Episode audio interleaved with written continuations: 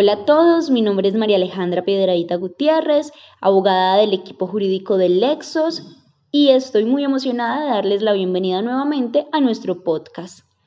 Un espacio diseñado para que ustedes, nuestros clientes, tengan un acercamiento un poco más amigable a ciertas situaciones y posibilidades en el ámbito jurídico que juegan un papel fundamental en el manejo y crecimiento de sus empresas.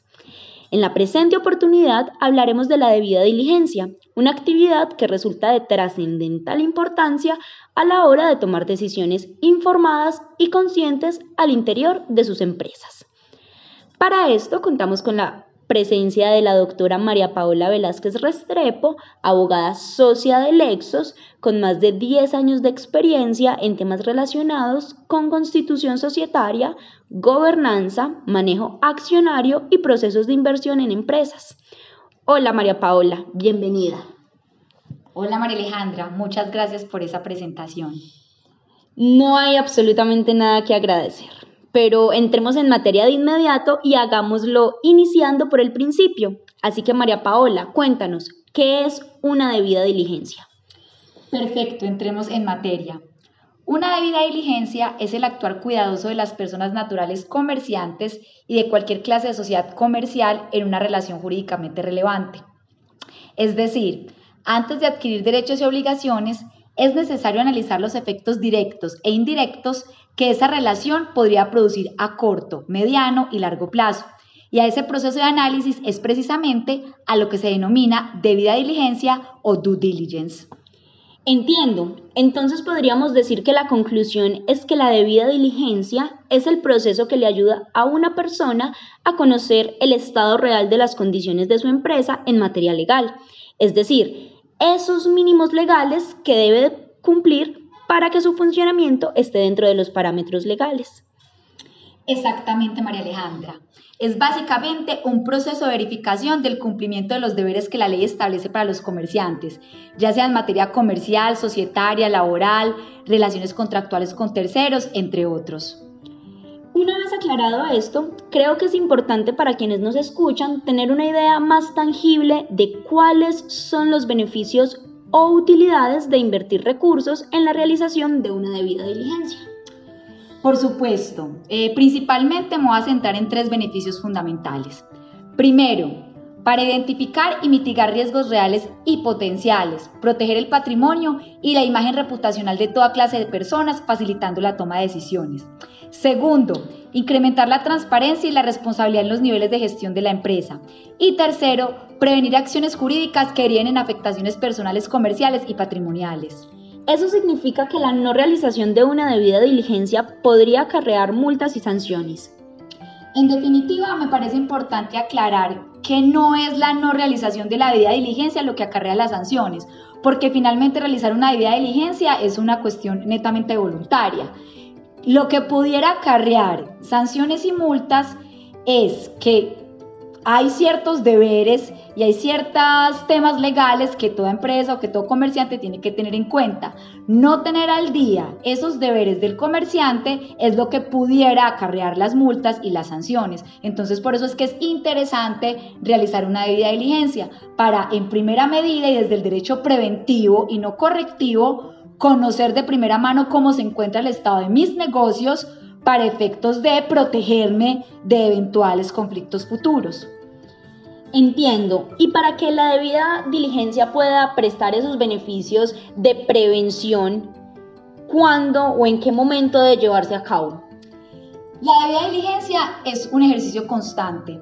Esto implica que su realización puede llevarse a cabo antes, durante y después de cualquier negocio jurídico relevante y en general el desarrollo de las actividades de la persona natural o jurídica en cuestión. Te pongo un ejemplo. Eh, antes, suponete que quiero realizar la vida de diligencia antes. Entonces, antes de realizar determinado negocio, yo me fijo si las condiciones están dadas, si el negocio jurídico que voy a celebrar, si es viable, si no es viable, qué tengo que tener en cuenta para que el día de mañana yo no vaya a tener conflictos de ningún tipo eh, con entidades estatales ni con mis socios. Eh, durante, por poner un ejemplo, eh, voy a comprar una compañía. Entonces, antes de adquirirla, me fijo que tenga los libros al día, que todo el tema laboral con los trabajadores se encuentre al día, para luego no tenerme que llevar sorpresas de que de pronto adquirí una compañía que tiene muchísimos más problemas de los que efectivamente eh, me comentaron a la hora de adquirirla. Y si yo lo fuera a llevar aún después, eh, también sería importante verificar que cuando estoy haciendo el cierre de una empresa, la misma también se haga conforme a los parámetros legales para que luego el día de mañana no me llamen a decirme que de pronto eh, quedó faltando algún tema registral o algún pago pendiente. Entonces, por eso es que siempre o en cualquier momento va a ser oportuno realizar una debida diligencia. Entiendo. ¿Y cómo es llevado a cabo un proceso de debida diligencia? Es decir, ¿Cuál es ese proceso y cuando ese proceso finaliza, qué puede esperar un cliente recibir como resultado? Bueno, yo te voy a hablar desde la experiencia de Lexos porque finalmente cada compañía pudiera tener eh, un proceso en particular que lleve, ¿cierto? En Lexos lo que nosotros hacemos es que primero eh, le hacemos firmar al cliente un acuerdo de confidencialidad precisamente porque se va a tener acceso a información pues que es relevante para este, ¿cierto? Entonces, firmado el acuerdo de confidencialidad, eh, se llena una lista de chequeo. Esa lista de chequeo tiene los mínimos legales que debe tener toda empresa para funcionar conforme a derecho, ¿cierto? Entonces los mínimos legales incluyen temas comerciales, incluye temas societarios, incluye temas laborales, incluye temas de propiedad intelectual, entre otros, ¿cierto? Entonces, luego de que se llena esa lista de chequeo, el cliente, a partir de la misma, eh, pueden surgir las siguientes posibilidades. Primero, que sí lo tenga, o dos, que no lo tenga. Si lo tiene, puede suceder que lo tenga y le falte o lo tenga y no esté conforme a derecho, en cuyo caso habría que ajustarlo, habría que modificarlo, ¿cierto? Y si por el contrario no lo tiene, entonces habría que hacer la construcción del documento desde cero. Una vez se tiene todos estos documentos completamente analizados, entonces se entrega eh, un documento con el análisis realizado donde se dice cuáles son los documentos que se analizaron, cuáles fueron los hallazgos que se encontraron y cuáles son las recomendaciones en aras de que los documentos que no se encuentren conforme a derecho o que no se tenían se pongan al día. Entonces, de esta manera, ya el cliente es el que decide en qué momento eh, comienza a realizar como eh, el arreglo de, pues, de cada uno de los documentos que se le señalaron en atención a la importancia y en atención a las recomendaciones que se hacen del mismo.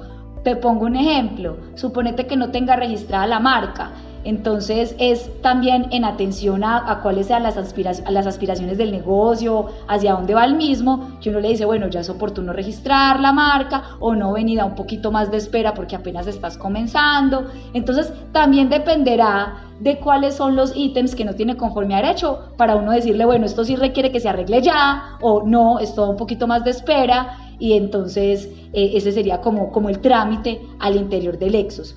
Eh, hasta el momento nosotros teníamos como planteado eh, hacer estas debidas diligencias personales, mandábamos un abogado a que se sentara con las empresas a hacerlo.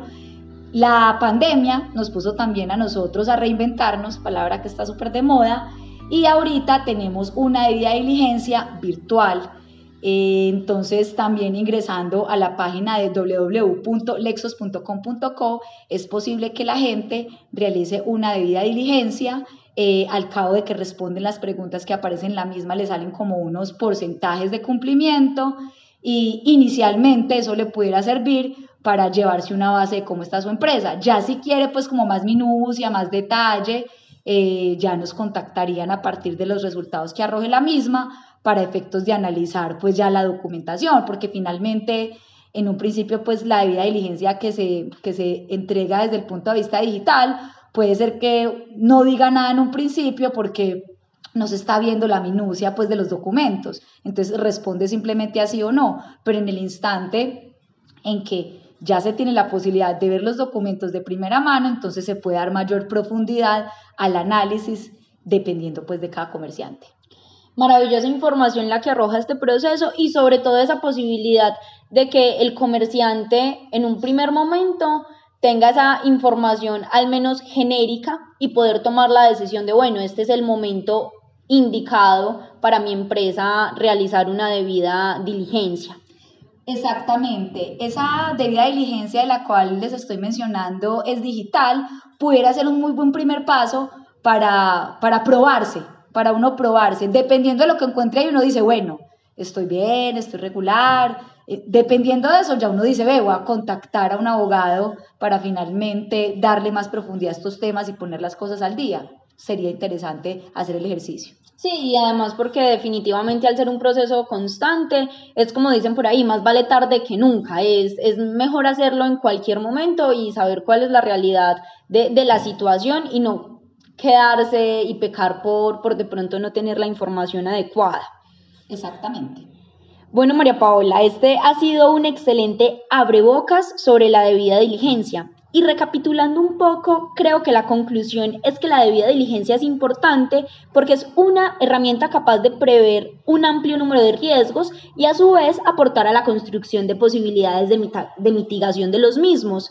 Muchas empresas y comerciantes terminan involucrados en graves y difíciles situaciones jurídicas, financieras y administrativas debido precisamente a la omisión de este proceso que sin duda es una de las mejores inversiones que puede hacer alguien en relación costo-beneficio, porque no llevar a cabo una debida diligencia, como ya nos ha explicado la doctora María Paola, puede acarrear consecuencias tales que incluso podrían llegar a destruir cualquier proyecto comercial. Inclusive, eh, para finalizar, también me parecería muy importante eh, señalar que la debida diligencia como herramienta dentro del derecho preventivo es muy interesante también porque en la práctica nos sucede mucho a los abogados que todo el mundo dice, no, te contratar un abogado súper caro, contratar un abogado súper caro, los abogados son súper jodidos, siempre tenemos como un poquito de mala fama. Y la verdad es que no es lo mismo que contraten a un abogado para que desde derecho preventivo te solucione antes de que sucedan los conflictos a cuando ya te llaman a que apagues un incendio. Cuando ya lo llaman a uno como abogado a apagar un incendio, obviamente eso va a valer más que si lo hubieras tratado antes de que sucediera. Entonces también parte de esta debida diligencia es la invitación al que nos está escuchando para que antes de que ocurra un conflicto ponga toda la situación legal de su compañía al día a través de estos procesos de derecho preventivo para que el día de mañana, porque a nada, como dice también el dicho, a nadie se le niega una demanda, si el día de mañana lo van a demandar o tiene algún conflicto, tan siquiera tenga elementos probatorios para que se le pueda hacer una debida defensa. A veces también le sucede a uno mucho que como no tienen nada, entonces hacer la defensa es inclusive más difícil, entonces por eso es que con mayor razón va a valer más. Pero si de manera precavida se toman este tipo de controles, entonces seguramente cuando haya que hacer la defensa técnica, de la situación, pues obviamente uno como abogado que estuvo ahí apoyando, haciendo los documentos desde el deber ser, con mayor razón uno va a salir a defender su propio trabajo y por eso el costo seguramente ha de ser inferior. Totalmente de acuerdo, doctora María Paola. Finalmente, no me queda más que agradecerte por acompañarnos el día de hoy y brindarnos esta maravillosa información. Y lo más importante, invitarte a acompañarnos en un próximo capítulo para que abordemos las especificidades de la debida diligencia en materia comercial y societaria. Claro que sí, muchísimas gracias.